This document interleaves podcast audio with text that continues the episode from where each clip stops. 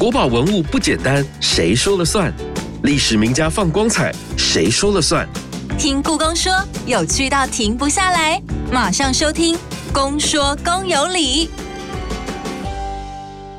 大家好，我是阿哲，欢迎收听故宫 Podcast《公说公有理》节目。不知道大家有没有一个经验，在看书、看电影、看漫画的时候，突然对一句台词或者是某个场景特别有共鸣。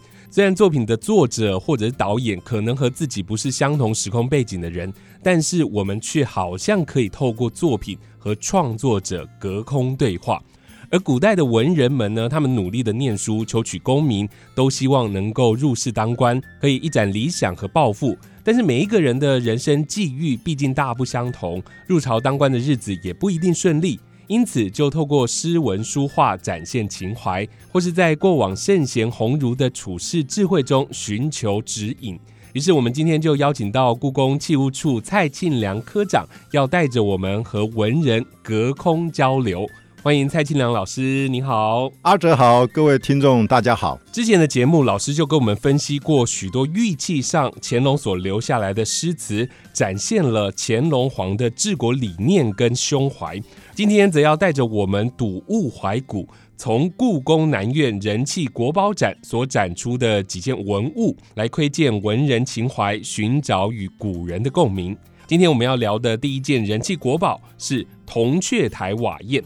这个铜雀台瓦砚呢，它是不是历史上曹操所新建的铜雀台呢？是啊，我们今天谈的是文人情怀嘛。其实我们大家多少都读过古代的典籍，嗯，那我们就想说，我们读了典籍啊，再加一百倍、一千倍、一万倍，就是古代的文人，因为因为他们在科举制度的影响之下，是。熟读历代的经典，嗯。啊，典故极其熟练熟悉，而他们有一个属于他们自己这个世界的语言，嗯哼，就是诗词曲赋，是。所以呢，我们要了解文人啊，就要从了解他的诗词开始；而要了解诗词，我们就要了解他所用的典故。那当然，我们现代人没有办法像他对历史的典故如此熟悉啊。所以，但是呢，我们这次选的这几件作品，其实一定一说大家都非常熟悉，你就可以理解文人之间碰到这些文物的时候，为什么会有会有感怀，然后会题诗，很容易理解的。像这铜雀台瓦砚，我一念一首诗，大家一定就知道。杜牧的《赤壁》这一首诗，他在缅怀赤壁之战，他不是写说折戟沉沙铁未销，他在江里面捡到一个生锈但还没有整个腐化掉的武器，所以至江磨洗认前朝，洗洗哎发现是三国时期的东西，所以他就感慨啦，他说：“东风不与周郎便，铜雀春深锁二乔。”你看他用的典故，他用了铜雀，其实就是铜雀台。为什么这件作品这么重要？我们先稍微说一下这件作品。嗯，这件作品为什么叫铜雀台瓦砚？铜雀台是建安十五年，就是公元二一零年，曹操下令新建的一个重要的建筑物。嗯，既然曹操下令的，所以他用的瓦片当然非常好。是，那铜雀台今天已经消亡了，嗯，早就消亡了。可是瓦片做得好，所以留下来了。后人发现这瓦片发木特别好，嗯嗯嗯，所以就替他挖了个砚池，装水磨一磨。所以就变成著名的铜雀台瓦砚，变成砚台。砚台。所以今天我们看到这个砚台，你会觉得怎么看起来像个屋瓦？其实来自于此。那文人碰到这种铜雀台瓦砚，那当然发思古之幽情啊。是。杜牧只是看到一个快要都快要瓦解的武器，就发思古之幽情。何况你真正看到一个曹操下令制作的铜雀台瓦砚，嗯哼哼。所以上面写满了诗词，跟历代的收藏家也是理所当然。是。所以在上面真的有非常多的文字在上头了。嗯，是。所以你看这个瓦后面啊，有提时间，写建安十五年。就像我们刚说的，建安十五年是公元二一零年，嗯，就铜雀台的新建之年。文人都熟读诗书啊，历史典故太熟悉了，一看就说哇，这不就是铜雀台吗？是。即使他没写铜雀台，你也会认为这是铜雀台。嗯哼哼。为什么铜雀台重要？刚才杜牧都说了，“东风不与周郎便，铜雀春深锁二乔”，什么意思呢？两年前，建安十三年，公元二零八年，就是赤壁之战嘛。对，所以对于文人而言，他心中不是只是看到一个铜雀台在那边考据，这是不是铜雀台的瓦？嗯，他心中想到是当时的整个历史，想到赤壁之战对于后来三国鼎立还关键之战，所以当然有感而发。所以刚才就如阿哲你说的，他上面提了很多诗啊。嗯，如果你去读他诗，全部在感叹。三国时期的历史，所以这些文人他们都看过这个瓦砚啊。对他就是看了思古幽情而题诗啊。阿哲啊，不要小看这些题诗人，这题诗人都不是一般人。如果各位下次去现场看，题诗有哪些人呢？这件作品是后来被乾隆收藏了。嗯啊，乾隆当然他也是文人，大家都知道他写了多少诗。嗯他看到这件作品，当然内心那文人的那一面就油然而出，所以他就把他的臣子全部叫来，大家睹物思情，开始题诗啊。是各位不要以为这些都是乾隆旁边的，好像是小喽啰，对。各位看有哪些人？梁思正、汪尤敦，这些人都是古文字学家、书法家，还有一个大家认识的人张若蔼。你或许说谁是张若蔼？张若蔼的父亲是张廷玉，嗯雍正时期的重臣，还有好几个人我就不说了，像他有董邦达嗯、陈邦彦。这些人，你去看他的学经历，都是学霸。嗯怎么说学霸呢？不是从秀才举人一路上来吗？他们都是殿试进士，有一个人是探花，哦。两个人是传儒，就是第四名，是。剩下全部是进士出身，而且都是翰林院出身。是。最后呢，都做到刑部尚书、礼部尚书、户部尚书、嗯东阁大学士，是而且都是著名的书法家跟书画家。只有这样子的人才有资格在乾隆旁边睹物思情。哦，所以在上面的都是大官呢。对，所以他们笔一拿即写诗，对他们而言，这就是因为他们都是学霸出身，这对他们而言，诗已经不是重点，重点是怎么写才符合乾隆的品味。我们就只说一个人就好，嗯就是刚才说那张若蔼，张廷玉的儿子，我们就说他最后两句啊。我们说为什么文人之间可以超越时空，他们会取得默契跟交流。嗯就像我们今天读成语故事说“一掷千金，一饭千金”，我们根本不无需多言，大家都知道我想说什么。嗯你看张若蔼最后两句说：“这个砚台这么好，流传到今天，让我回想到曹操。他说‘陋笔啊，就是简陋的陋，他有点瞧不起他。他说‘陋笔魏家嘛，魏家就曹魏嘛，陋笔魏家。’你看赋诗横硕，你看他开始用典故喽。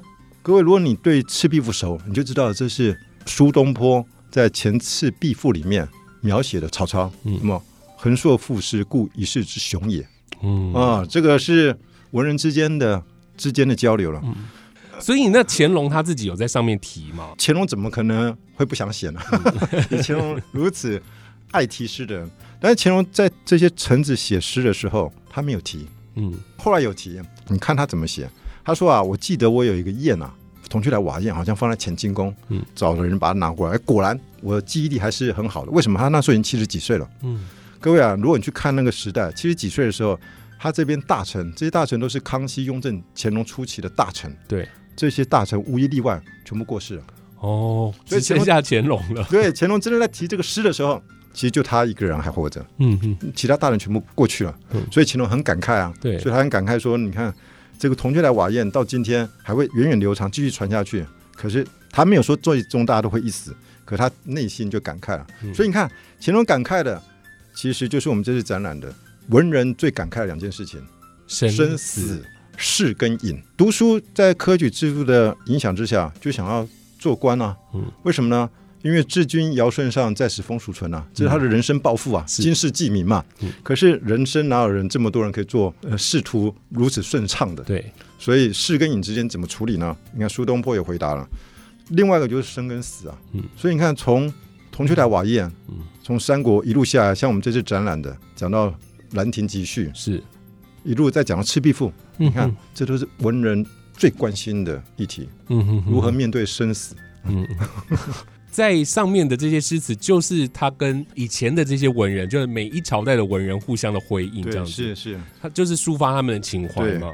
就就是历代的人把他的想法写下去，然后后代人发思古之幽情，前见古人，希望后见也能有来者。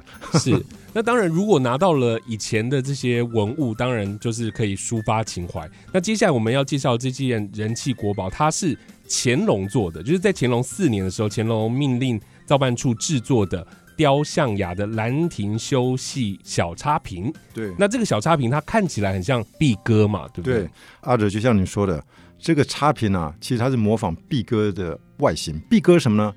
文人要写书法嘛，写字画画嘛，所以他的手腕必须要有一个支撑点。嗯所以壁歌顾名思义就是把前臂能够有一个搁置的地方。，对，或雄腕之用。嗯嗯，但是它很小，其实是根本就不可能用，所以这就是乾隆下令制作的，所以这百分之百是乾隆的品味。乾隆要做摆设的时候，什么都不想，想到文房用具壁歌。嗯哼，题材呢，我们都知道乾隆是二王粉啊，所以你看他就把历代文人必读的兰文章《亭集序兰亭集序》的场景刻在上面了。嗯哼，所以你看，乾隆在铜雀台瓦砚上面感叹生死，其实他是二王粉下令刻这个以《兰亭集序》为题材的壁歌。其实《兰亭集序》除了书法著名之外，最重要的是他讨论一个文人关心的问题。又是生跟死哦。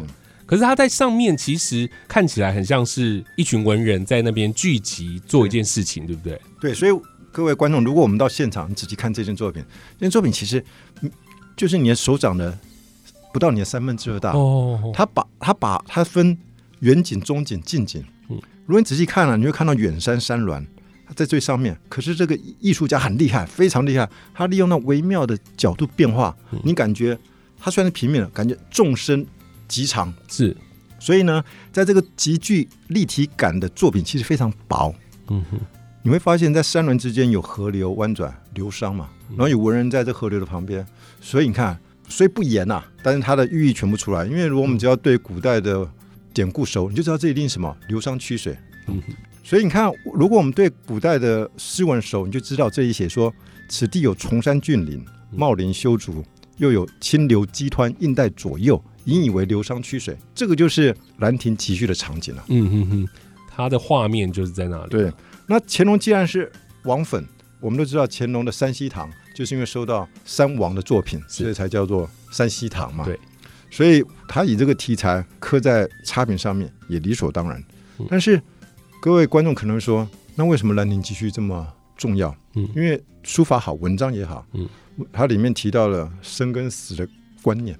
对就像老师讲的、啊，他王羲之他上面写的对于生跟死想法其实是比较悲观的，对不对？对，他的意思就是说，我在这边进行休息这个活动，我觉得很愉快。可是转念一想，他说人生啊苦短，时间怎么过得这么快？开始感叹啊，所以他最后想说，很多人都说啊，生跟死是一回事，不要这么在意。嗯人家说长寿啊、短命啊，其实也都一样。嗯何必这么执着呢？嗯原文是说：“一死生为虚诞，其彭殇为妄作。”嗯他说：“这些我才不相信呢，生跟死怎么会一样呢？嗯哼，长寿跟短命怎么可以相提并论呢？”嗯哼，他说：“一想到这里啊，他说死生亦大矣，岂不痛哉？”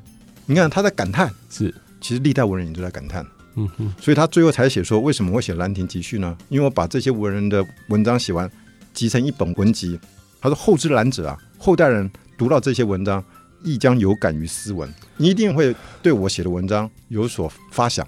嗯哼，所以历代文人都读了，所以很多人就给他回答了。是这样子的感叹。到了乾隆时期，那他对于这一个东西，他自己的感触又是什么？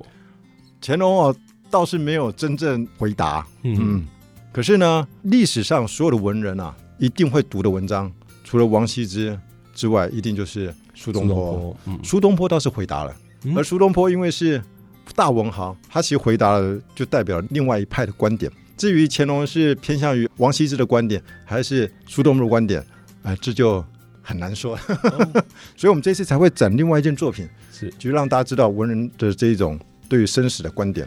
是哇，听了老师的介绍，因为其实有很多的这个诗句，大家都可以在我们的节目的说明档当中可以来看哦。那如果你跟不上老师的节奏的话，看一下文字会更了解，可以体会到乾隆皇或者是王羲之他们想要传达的情绪。我们现在先休息一下，下半场的节目我们再继续请老师介绍几件人气国宝。现在先进入到故宫四季热搜单元，来听听本周要为你热搜什么样的关键字。春，百花齐放，繁花似锦；夏，无患子树，绿叶盎然；秋，落雨松果，叮叮咚咚；冬，冷冽冬雨，群山缭绕。故宫胸中纳万物，琳琅满目山中藏。春夏秋冬关键字就在故宫四季热搜。本集关键字：彩虹林。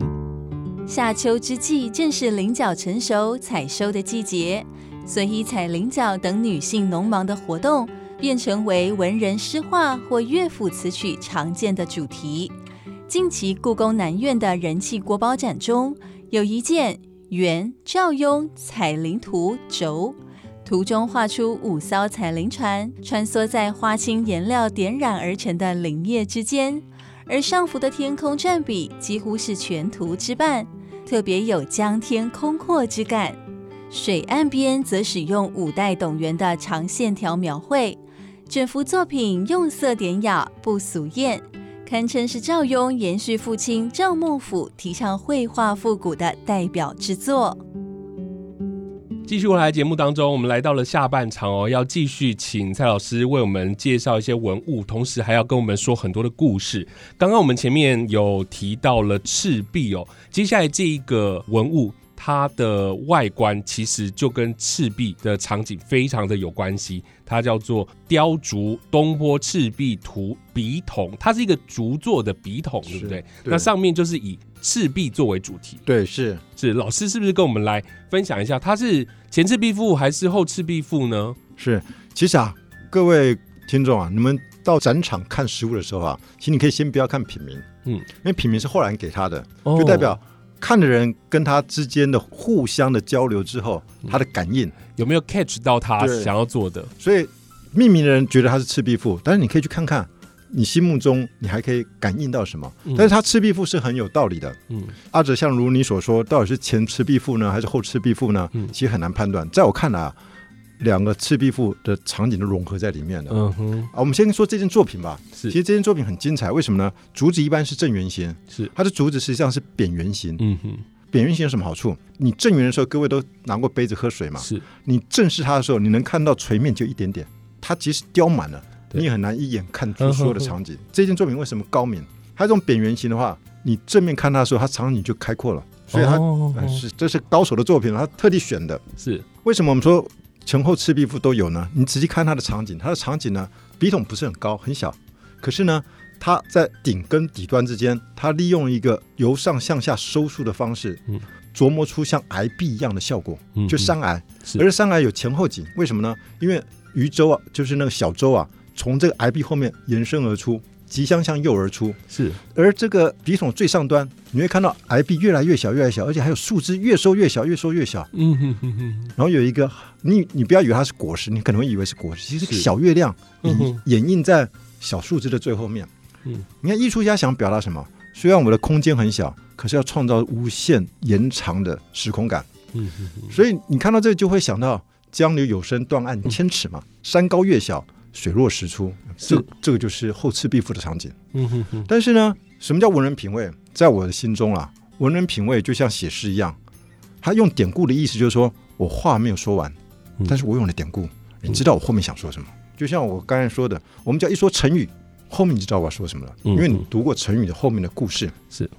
所以呢，这个艺术家很厉害，他的这个笔筒后面几乎没有任何花纹。你会说这个偷懒吧？嗯，基本上我是偷懒，因为我们刚刚说过，它这种画面啊，你只要往后一移，跟前面的场景一往后延伸，就是无垠的空间。是，可不就小月亮在上面吗？嗯哼。你看苏东坡的《前赤壁赋》怎么写？他说：“月出于东山之上，徘徊于斗牛之间。你看白露横江，水光接天，众一为之所如，临万顷之茫然。”他就在描写这个场景，所以浩浩乎如凭虚御风，而不知其所止。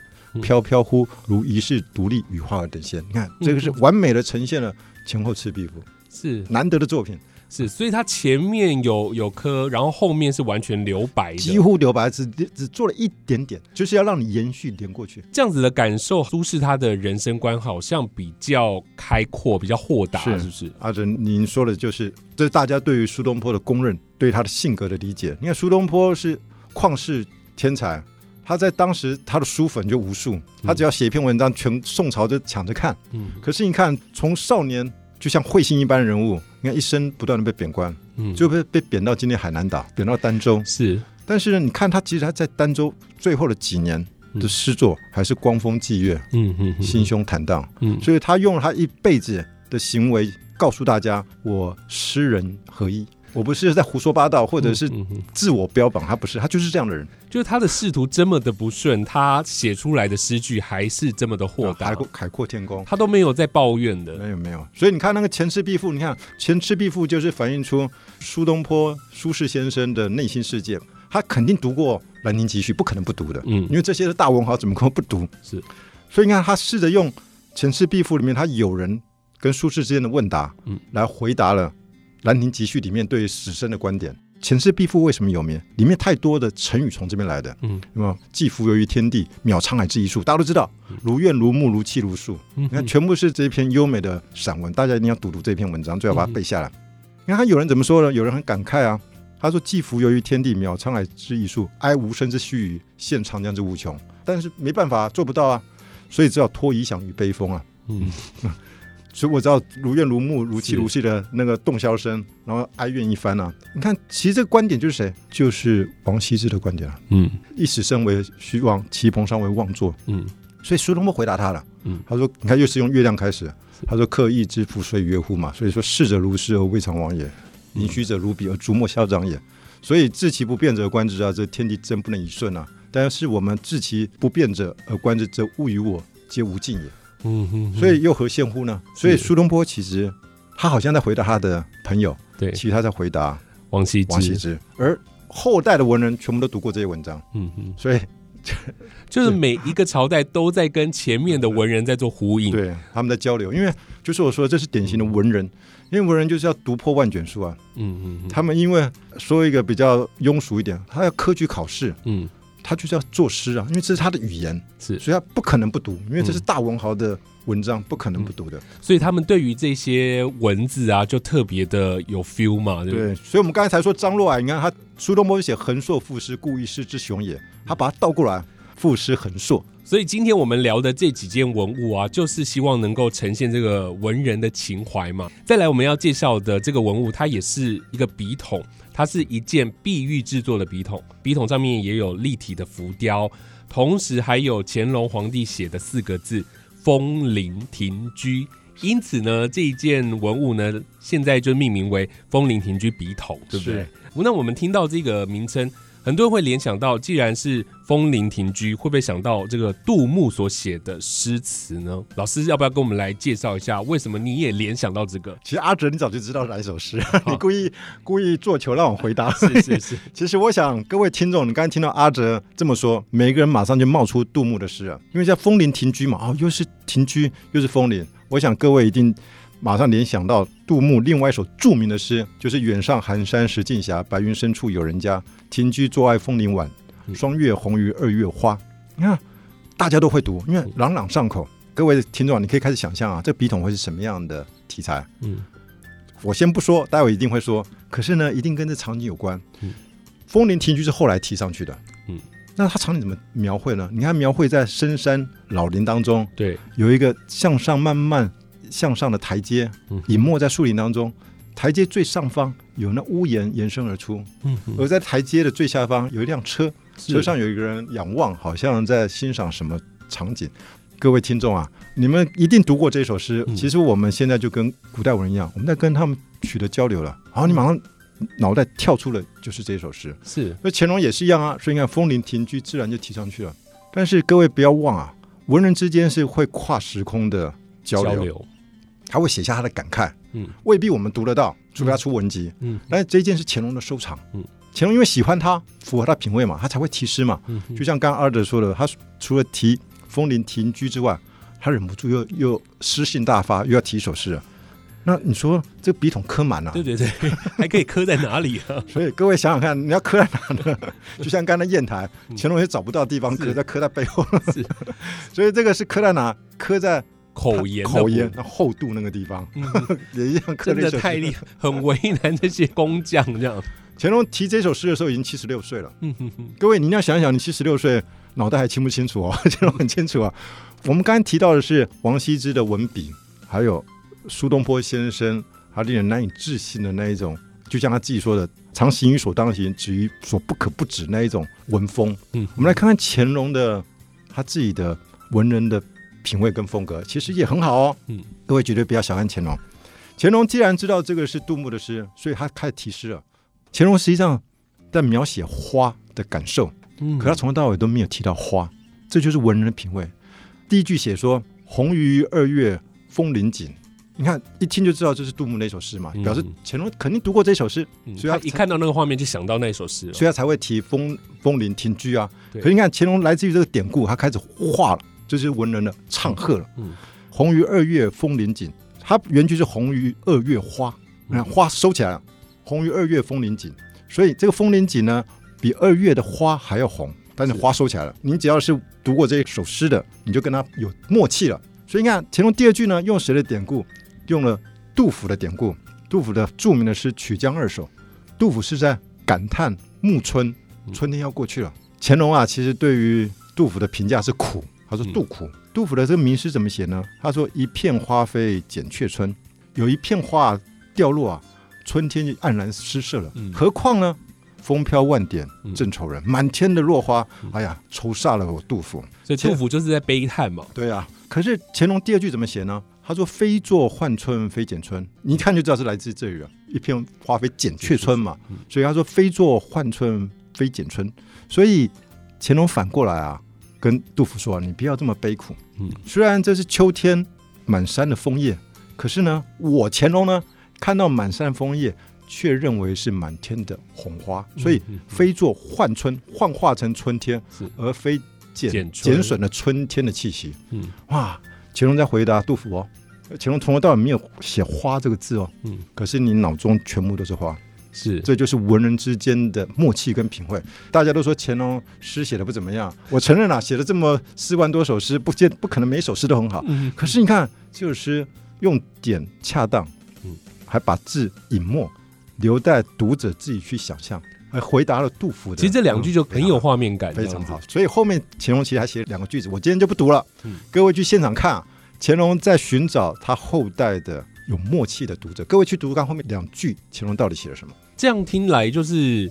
呃，乾隆其实是把刚刚杜甫的情绪翻转了，对不对？是，从比较悲叹的感觉，好像比较开朗的感觉。对，是。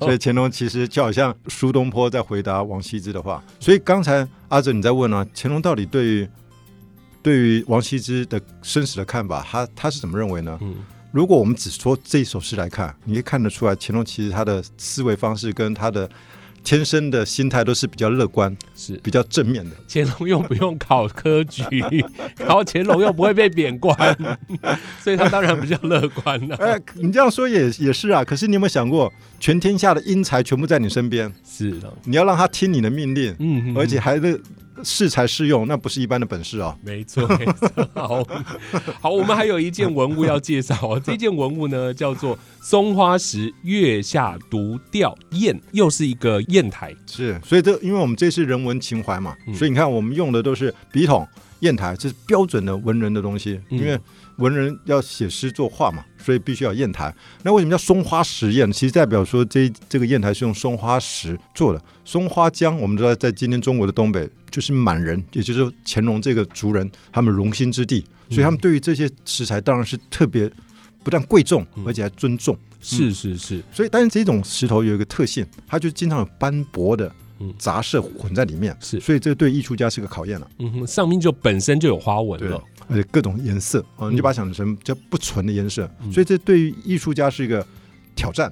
这个艺术家很厉害，他利用不同的颜色创造出那种月下独钓的视觉效果。我想月下独钓一说出来，各位。听众一定会背一首诗，嗯你马上就说啊，不要说，我知道你要说什么。你一定说“千山鸟飞绝，万径人踪灭；孤舟蓑笠翁，独钓寒江江雪雪”。每个人都会读，嗯所以你既然会读这一首诗，你就来看看这个场景描写的好不好。你看他利用那个颜色做成平原的丁柱、芦苇，然后在近景呢有一个老翁戴斗笠，在深夜中独钓在那个小舟上。嗯，你看得出来，它虽然是石头，却创造出动态感。怎么说呢？它芦苇的方向，老翁的蓑衣的身体的曲曲的方向，以及它那个独钓那钓线、钓杆的方向，其实暗示你的风从左面急吹向到右面去。哦，原来是这样。嗯独钓。但是啊，今天其实最后这一件作品啊，刚才其实我也跟阿哲有谈过，其实我们是很期待、啊、留下这一件作品，让观众自己去现场看你怎么跟这个创作者互相的感应，嗯或者有所感发。怎么说呢？月下独钓是我们看到这个画面，嗯，我们给他的，嗯。就是我们跟古代文人在取得默契。但是古代文人我们都知道，他饱读诗书啊，他不像我们只读了这几首诗啊，嗯他可能有其他场景也适合啊。像我随便举个例，各位要仔细看啊，他那个月亮啊，是用松花石那种黄色，嗯。很小的，在最左上角，你看得出它是月亮，嗯。哼，它即将要隐没在画面当中。是，其实它很像表达什么？至少我看到很像表达孤寂的时空感。是让我们想到杜甫的另外一首著名的诗《秋兴八首》，他其中两句在描写时间的流逝，然然后他一个人独自在深夜中悲苦嗯啊，伤感。你看这杜苦嘛，是他从头到尾都没有写时间，嗯他只描写月亮，而且他也没有描写月亮的具体形式，他在描写月光。可描写月光，他也不真的描写月光，他在描写他所看到的景物。他怎么写呢？他说：“请看石上藤萝月，就是布满藤萝的石头，上面怎么会有月亮呢？嗯嗯嗯那月光的意思嘛。是以映周前如荻花，已经慢慢慢慢的跑到我眼前，照在芦苇上。所以他深夜经过了漫长的时间，我一个人呆呆坐在这边，看着时光流逝，是，很美的句子，但是实在是很负能量。对啊，就是很孤独感这样子。对啊，但是我们要正面也可以啊，就像李商隐的诗也可以符合这里啊。我们就说他两句好了，这两句啊，你看李商隐写什么呢？永忆江湖归白发，欲回天地入扁舟。他的典故，你看一般人说你在说什么，嗯但是文人就知道他在用什么典故，他在用范蠡的典故，嗯在功成名就之际急流勇退，这是人生大智慧啊。是所以李商隐你在年轻的时候也有在抱负啊，嗯他希望我有朝一日也像范蠡一样哦，做出惊天动地的大事，然后就回归江湖。嗯所以你看，他说永毅，我永远记得我的抱负，江湖归白发。嗯等到我年纪大退休了，回到江湖来，欲回天地。你看，我要让天地之间要怎么翻转，嗯大事业嘛。是欲回天地入扁舟，但最终呢，我还是回到这个小舟上面，在江湖上面独钓。嗯哼哼所以你看，这是完全不同的气魄。是为什么要说这些呢？其他很多的诗句黯然隐合，就像我们刚才说松花实验的，像它其实各位仔细看，它很像孟克的《呐喊》那那种气旋的那种效果。果那不就杜甫的名诗吗嗯？江间波浪兼天涌，塞上风云接地阴。所以有太多可以让各位观众去发想，所以这是留给各位去看的。这个东西它是给大家很孤独的感觉。那乾隆他看了，他又是什么样的感觉？那大家都又 又是很多人在被贬官写的诗，那他自己的感受呢？所以您说的哈，乾隆其实并没有提这个诗。嗯我们刚才所说松花诗是他的燕河，嗯，燕河打开里面有个燕，这是真正的燕，乾隆提的诗啊。哦而这个燕呢，显然不是松花石，嗯这看起来像是射燕，是就是安徽的射燕。嗯射燕是很容易发墨的嘛。嗯我们今天就不说乾隆的原句，乾隆的意思是说呢，因为我还是让各位去读，去看看乾隆的诗词的技巧。乾隆的意思就是说啊，我这个砚台啊是从天上银河掉下来的，嗯所以比山川的精英玉器还要珍贵。嗯哼琢为盐呐、就我把它做成，我还是不小心说出原句啊，我把它做成砚台啊，纯粹金，浑然天成，所有的精粹都在里面。嗯所以呢，我用它来批改公文啊，或写诗词啊，都事半功倍。句子写得非常好，所以他也是真的非常喜欢这个砚台，对，他他没有对砚台的砚盖，嗯，其实嗯他是对砚他觉得很好用，对不对？他觉得这件好 好，那这个就留给大家去现场看了，对这样子。哇，今天是不是非常非常的精彩？真的非常谢谢老师的分享。每次听了这些故事啊，阿哲都要听一两遍。也希望如果你听不懂，就是一直听，一直听，你就会听懂了。很多的说明啊，文字我们都会放在我们的说明档当中。文物的背后就是有这么多很精彩的故事哦，这也是故宫文物非常迷人的地方。那古代文人的情怀就是透过这些作品流传下来。今天透过了蔡老师的分享，是不是也有让你跟文人产生一些共鸣呢？那今天我们节目所介绍的五件文物，都会在故宫南院的人气国宝展当中来展出。大家可以在二零二三年八月六号以前到故宫南院去看看这些文物，去睹物怀古，跟古代的文人来隔空对话。今天非常谢谢蔡老师，谢谢。谢谢阿哲，也谢谢各位听众朋友。越听越上瘾，就是爱听公说公有理。